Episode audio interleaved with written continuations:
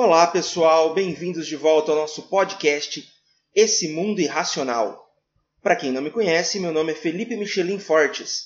Eu sou blogueiro, youtuber, professor de direito da Unemate. Esse podcast se destina basicamente a gente discutir algumas coisas do mundo, do Brasil, da sociedade, política, econômico, social, gente trocar umas ideias mesmo.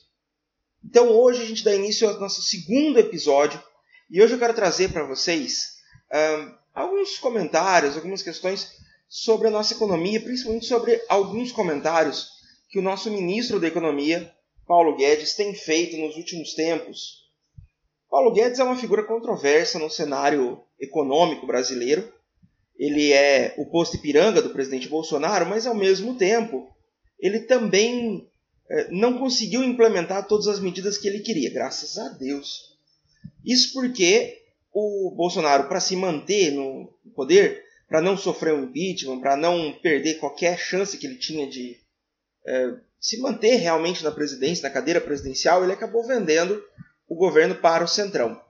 E nessa brincadeira de vender o governo para o Centrão, algumas ideias econômicas do Paulo Guedes foram deixadas de lado, porque o Centrão ele é liberalista de, de ocasião, tá? Para quem não entende muito bem, para quem não, não se tocou, o Centrão ele vai aonde ele pode roubar um pouco mais. A palavra é essa. Então, se puder roubar vendendo, privatizando, fazendo concessões, ótimo. Mas se for mais interessante para ele, se for mais lucrativo, seja em dinheiro mesmo, seja em voto, manter estatizado, é por ali que ele vai. E o Paulo Guedes ele está tentando justificar a nossa economia em absurda decadência com algumas é, palavras, algumas frases que são quase ridículas. Quase não, são ridículas, né? A última delas é que, numa entrevista para o Estadão, ele questiona qual o problema de energia ficar um pouco mais cara. Então, basicamente, o que o Paulo Guedes está falando aqui é que é correto que a energia fique mais cara. É correto que a gente pague mais por isso. O que o senhor Paulo Guedes parece não se lembrar, e, e acho que a gente tem que lembrar isso ele sempre, é que a maior parte da população brasileira é pobre. A gente não tem um poder aquisitivo como ele, né? se é que ele tem mesmo tudo isso, ou se é só mais um que come mortadela rota caviar.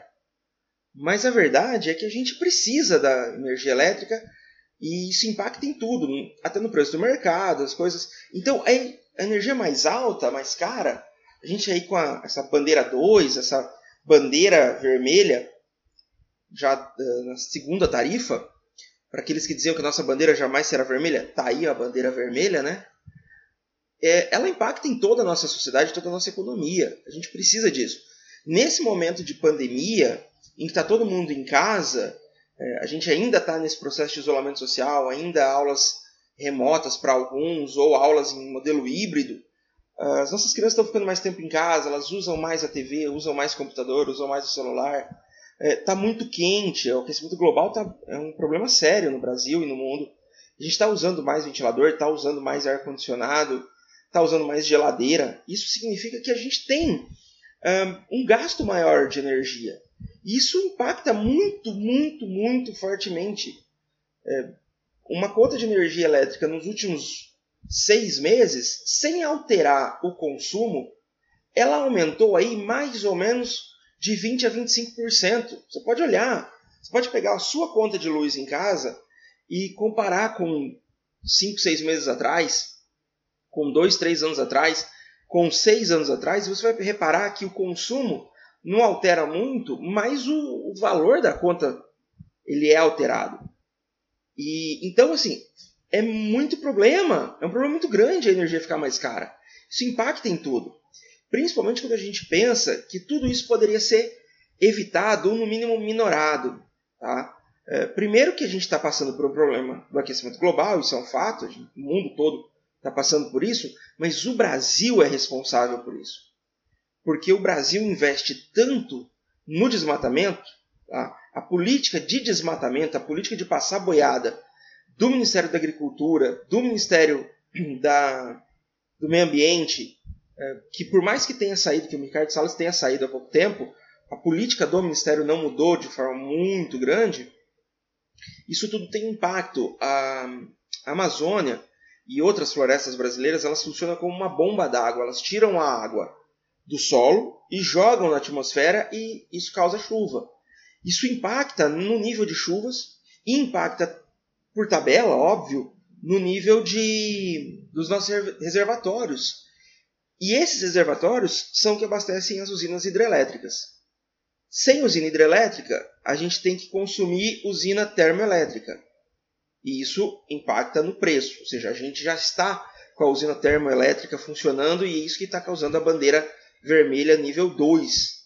Além disso, se a gente tivesse previsto, se o governo tivesse previsto essa necessidade, ele poderia ter reduzido o uso das hidrelétricas durante o período de chuvas para estocar um pouco mais de água nos reservatórios e ligar as termoelétricas mais baratas e que poluem menos também. E aí a gente gastaria um pouco menos das termoelétricas mais caras e poluentes que a gente tem hoje, que são as, de, as movidas a diesel. E então assim, basicamente, a energia está tão cara por causa do governo. Não, não tem o que dizer. Não é o, a população que está usando mais luz ou a população que está é, é, economizando menos. Não, isso tem a ver muito com planejamento ou a ausência de planejamento no caso do governo Bolsonaro, do desgoverno do Bozo. Além disso, a gente tem que pensar também que num momento em que a gente está passando por uma crise hídrica, está passando por uma crise climática, era importante o governo dos federal, os governos do estado investirem e trabalharem pela energia solar. O Mato Grosso, o Brasil como um todo, mas eu falo do Mato Grosso, é, então eu, vou dizer, o Mato Grosso ele tem um potencial de energia solar absurdo. E não existe um subsídio, não existe um auxílio, não existe um financiamento público para a instalação de micro-usinas, para instalação de placas solares residenciais. Não existe uma política voltada para isso. Por que, que não existe? Porque a partir do momento em que eu coloco uma placa solar no telhado da minha casa, eu estou tirando dinheiro, literalmente, de quem é concessionário. Quem é concessionário? É uma empresa privada que ganhou concessão pública, que está ganhando dinheiro em cima da exploração do povo. Ou seja, nós estamos sendo explorados. E isso vale para uma série de coisas. É, se a gente for avaliar, por exemplo, o preço da gasolina, que está dentro do Ministério de Minas e Energia do governo Bolsonaro também, assim como o fornecimento de energia elétrica, a gente vai ver que a gasolina ela está subindo, todo mundo sabe disso, isso é público e notório, a gente está chegando a 7 reais já tem estados que estão R$ reais a gasolina.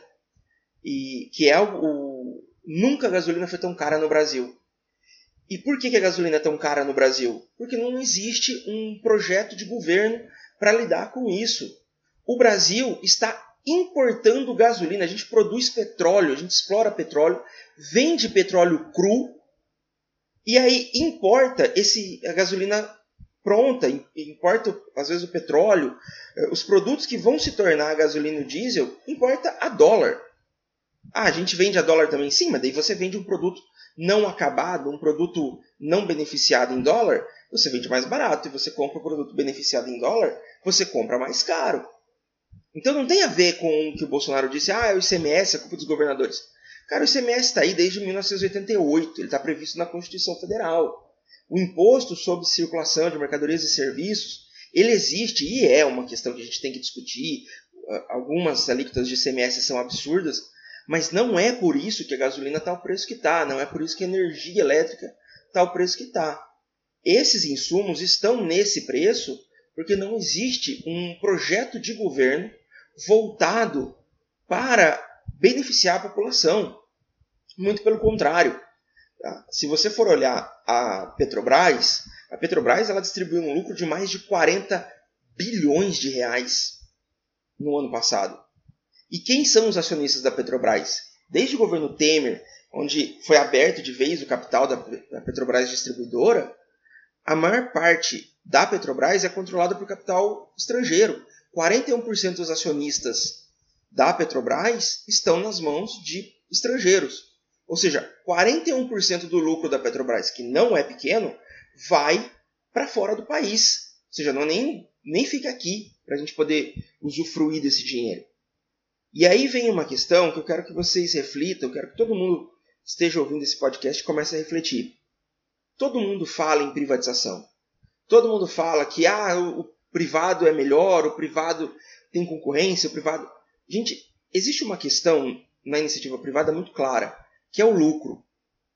Toda e qualquer empresa visa lucro, isso é um fato. A gente não tira razão. Mas alguns serviços, serviços que são essenciais para a sociedade e que eram estatais, e que estão perdendo essa estatização, eles deveriam ser mantidos no Estado, porque o Estado não visa lucro. Ah, mas era uma bagunça, olha os correios, olha como é que eram as telecomunicações. Gestão. O fato de não ter gestão qualificada, gestão de qualidade, não significa que a gente deveria ter entregado isso de mão beijada para as pessoas que querem lucrar e querem explorar e querem tirar o máximo possível de dinheiro de nós, da nossa população. Então, ah, vamos privatizar os Correios. Mas depois de anos sucateando os Correios, desde que o Temer entrou, os Correios estão sendo sucateados, não tem concurso, não tem investimento, uh, os, os, caras estão com moto arrebentada, carro arrebentado, é, é tudo muito demorado para chegar, acaba encarecendo o preço sim, e tudo por quê? Porque eles querem transformar isso numa bomba para o Estado, para dar prejuízo. Ah, então qual é a solução? Vamos investir? Vamos melhorar? Vamos trazer gestão? Não, vamos vender. Gente, se os Correios fossem tão ruins quanto eles dizem, ninguém queria comprar. Se a Petrobras desse tanto prejuízo quanto foi dito, ninguém queria comprar. Se as distribuidoras de energia dessem tanto prejuízo quanto foi dito lá no governo da FHC, quem quer querer comprar? Me diz, quem quer comprar um negócio que dá prejuízo? Ninguém. Então todo o prejuízo que houve nas estatais, ele aconteceu ou por falta de gestão ou por sucateamento intencional. Ou seja, você queria, o governo que estava no lugar, queria acabar com o negócio, queria destruir o negócio para que ele parecesse é, ruim para a população e a população engolisse essa conversa de, de privatização. Mas a verdade é que privatizar significa embutir no preço do serviço lucro lucro que a gente está pagando. Esse lucro é dinheiro a mais que a gente não precisaria pagar, que está indo para a bolsa de alguém. E esse alguém não é a gente. Então, toda vez que a gente fala em privatização, eu tenho um pé atrás. A gente tem que pensar muito nisso. Quanto às falas do Paulo Guedes, é importante a gente ressaltar aqui algumas em que ele já disse, desde a campanha, e agora está de novo, é, dizendo assim: ah, o empregado está fazendo festa na Disney com o dólar em baixa. É, tinha filho do zelador na faculdade. E qual é o problema disso?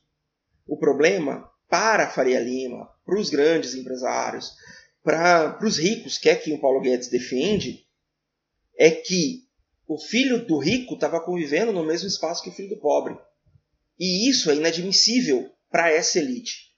Então a gente tem que começar a pensar se é esse o tipo de governo que a gente quer para mais quatro anos a partir do ano que vem se é esse o tipo de governo que a gente quer é, se mantendo aí no Brasil, defendendo né, um ministro, que, ministro da Educação que fala que nem todo mundo tem que ter acesso à universidade pública. Um ministro da Economia que fala que a empregada e o filho do zelador não podem ir para a Disney, não podem ir para a faculdade. Então são coisas que a gente tem que pensar hum, como é que vai, como é que a gente vai pensar. Enquanto isso, enquanto o Paulo Guedes questiona qual é o problema da energia ficar um pouco mais cara, a gente tem fila do ossinho em Cuiabá. A gente tem a senhora que vai pedir pelanca no açougue para alimentar a família. E aí, como é que fica? Como é que a gente fica nessa situação? Qual é a repercussão que a gente tem da sociedade? É esse o tipo de sociedade que a gente quer? Com gente passando fome? Com gente sem emprego? Com gente sem dinheiro? Então é uma pergunta que a gente tem que fazer. Nesse sentido, esse governo do, do Bolsonaro e do Paulo Guedes, ele privilegia os grandes empresários. Ele não privilegia o pobre e nunca vai privilegiar o pobre. Então, se você é pobre e apoia esse governo, prepare-se para entrar na miséria, para passar fome. Pessoal, ficamos aqui por mais um episódio do nosso podcast. Encerramos esse novo episódio. Por favor, é, curtam, comentem, compartilhem. Se gostarem, É, continuem acompanhando o nosso podcast, nosso trabalho. Sigam a gente também nas redes sociais, é, arroba Felipe Fortes 69 no Instagram. E também temos nosso canal no YouTube, Esse Mundo Irracional. Procurem a gente lá e se... procurem a gente lá e em breve a gente volta com um novo episódio discutindo mais coisas sobre o nosso Brasil e o nosso mundo. Um abraço e até mais, pessoal.